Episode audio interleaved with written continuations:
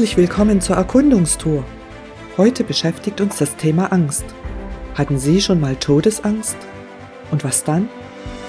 Nehmen Sie sich fünf Minuten Zeit und kommen Sie mit. Ich bin Tamara Schüppel und erkunde das gesamte Johannesevangelium in kurzen Etappen.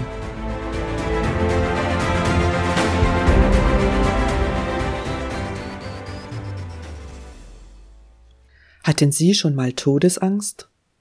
Vielleicht plagen Sie oft Ängste. Manche lassen hingegen ihre Sorgen und Ängste gar nicht mehr an die Oberfläche kommen und sind scheinbar immer cool drauf. Aber ganz tief drinnen sieht es anders aus. Sie sind damit nicht allein. Hören wir gemeinsam hin. Ich zitiere die Bibel, Johannesevangelium Kapitel 6, die Verse 16 bis 21. Am Abend gingen seine Jünger zum See hinunter. Sie stiegen ins Boot und fuhren in Richtung Kapharnaum los, denn es war schon finster geworden, und Jesus war noch immer nicht zu ihnen gekommen. Der See wurde durch einen starken Wind ausgewühlt. Als sie dann eine Strecke von etwa fünf Kilometern gerudert waren, sahen sie auf einmal Jesus, wie er über das Wasser ging und auf ihr Boot zukam. Sie erschraken fürchterlich. Doch er rief ihnen zu, Ich bin's, habt keine Angst. Sie nahmen ihn zu sich ins Boot, und da waren sie auch schon an dem Ufer, das sie erreichen wollten. Zitat Ende. Jesus trainiert Apostel. Das sind Gesandte Gottes, geistliche Führungspersönlichkeiten, die später die Gemeinschaft der Christen aufbauen sollen. Jesus will seine Jünger nicht erschrecken und ängstigen, sondern er will sie stark machen. Dazu gehört auch diese Trainingseinheit. Zunächst konfrontiert Jesus seine Schüler mit ihrer Angst. Er tut dies so scharf, dass die sich selbst vergessen und ihre Fassade aufgeben hervorkommt die Wahrheit. Die starken Männer haben solche Angst, dass sie in diesem Augenblick völlig davon beherrscht werden. Natürlich dürfen wir angesichts dieses Beispiels weiterhin so tun, als hätten wir alles im Griff.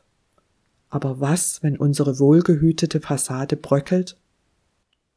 Ein hilfreicher Schritt ist hingegen, wenn wir ehrlich die Wahrheit zugeben und uns der Selbsterkenntnis stellen.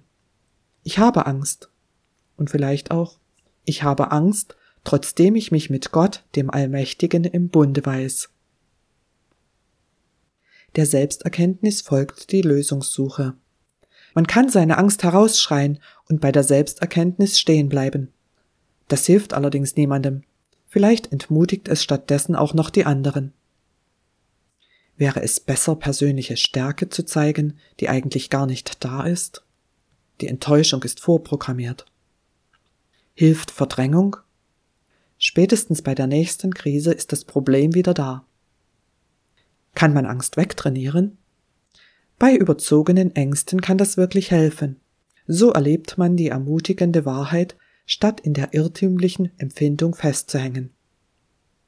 Manchmal findet man auch gute Lösungen, während man ein Problem aus anderer Sicht betrachtet. Aber bei realen Bedrohungen, die wir nicht im Griff haben, können wir damit nur unrealistische Sicherheit vorspiegeln. Ich wünsche mir demgegenüber echte Hilfe. Jesus beendet die Angst der Schüler, indem er sagt, wer er ist. Hilft uns Gottes Offenbarung? Die Schüler hatten erlebt, wie ihr Meister sie bevollmächtigte, seine Werke zu tun.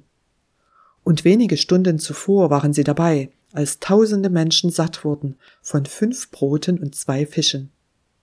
Jesus ist allmächtig, er beherrscht alle Notlagen sicher. Wieso sollten die Männer vor ihm oder vor irgendetwas Angst haben? Jesus hat's doch im Griff. Jesus ist heute der gleiche, denn er ist Gott. Allerdings sehen wir ihn nicht vor uns. Wir haben vielleicht auch keine großartigen Wunder erlebt.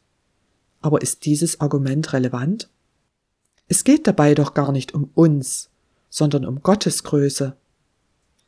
Wenn der Schöpfer des Universums unsere Notlage beherrscht, dann müssen wir unser Verhältnis zu ihm prüfen. Haben wir eine Gottesbeziehung? Vertrauen wir ihm? Jesus räumt uns nicht alle Hindernisse aus dem Weg. Angst ist eine Realität in unserem Leben. Jesus bestätigt das. Aber er will uns helfen, mit Angst und Bedrohungen zurechtzukommen. Gottes Erkenntnis und Vertrauen zu dem Allmächtigen sind eine echte Hilfe. Die Apostel erlebten das. Als Führungspersönlichkeiten arbeiteten sie später häufig unter Lebensgefahr. Mehrere bezahlten ihre Treue zu Jesus mit dem Leben.